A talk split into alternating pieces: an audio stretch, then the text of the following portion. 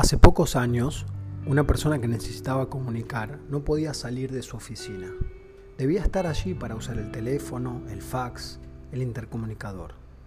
Unos años más tarde, tampoco podía salir, aún existiendo Internet, porque necesitaba mandar los mails usando la conexión telefónica. Hoy, el tiempo y la comunicación están en los bolsillos, en las manos, en el auto, en el medio del campo, de la montaña y de la playa. Internet tiende a reducir todo excepto la comunicación. La velocidad para comunicar nos obliga a ligar velocidad con tiempo. Todos los teléfonos están interconectados y sincronizados. Esto quiere decir que todos tienen la misma hora.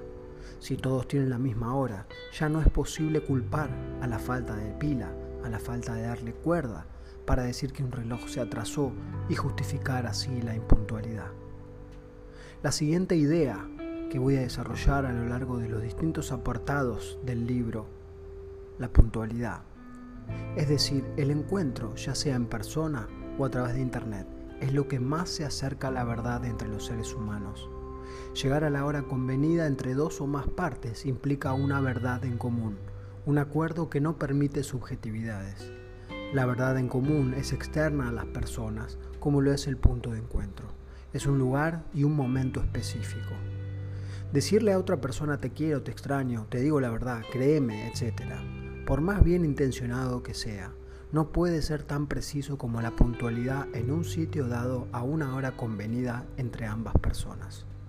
Es por eso que me permito expresar en el libro El tiempo y nosotros la importancia que tiene la impuntualidad a lo largo de la historia y en particular en los tiempos de Internet y la velocidad la puntualidad como concepto literal y también como metáfora de la verdad, como forma de entender la disciplina con el otro, que es una forma de decir disciplina con uno mismo. La disciplina está estrechamente ligada con la autoestima.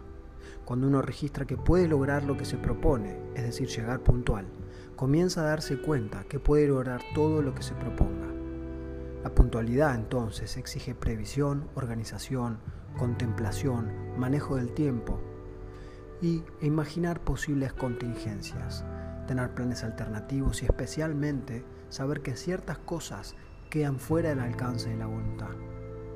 Por ejemplo, si a un colectivo se le pincha una rueda, a pesar de haber salido con tiempo para el encuentro, se va a llegar tarde. Este es un simple ejemplo que ilustra lo dicho en el párrafo anterior.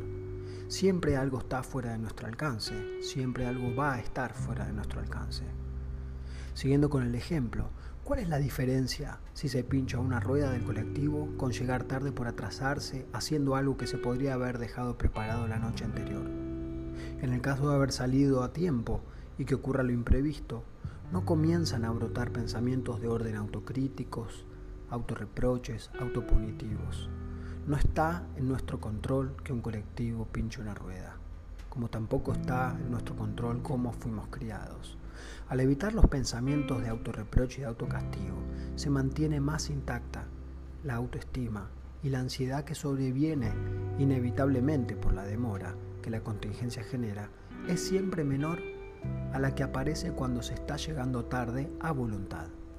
Por favor, esto no es un reto, no es una exigencia, sino una invitación a pensar de qué manera podemos hacer las cosas de un modo más simple. Así, cada vez sea mayor la serenidad interna, a pesar de todo lo que suceda en el universo y el contexto que está fuera de nuestro alcance. El abordaje del tiempo, la comprensión de la puntualidad, la disciplina y la autoestima es la forma que encuentro más directa para poder compartir un concepto fundamental de la vida, el autocuidado. El autocuidado es una continuación de los cuidados recibidos por quienes nos criaron si cuando tenemos frío podemos registrarlo realizar una acción específica para abrigarnos, quiere decir que no solamente fuimos cuidados, sino que aprendimos la forma de cuidarnos.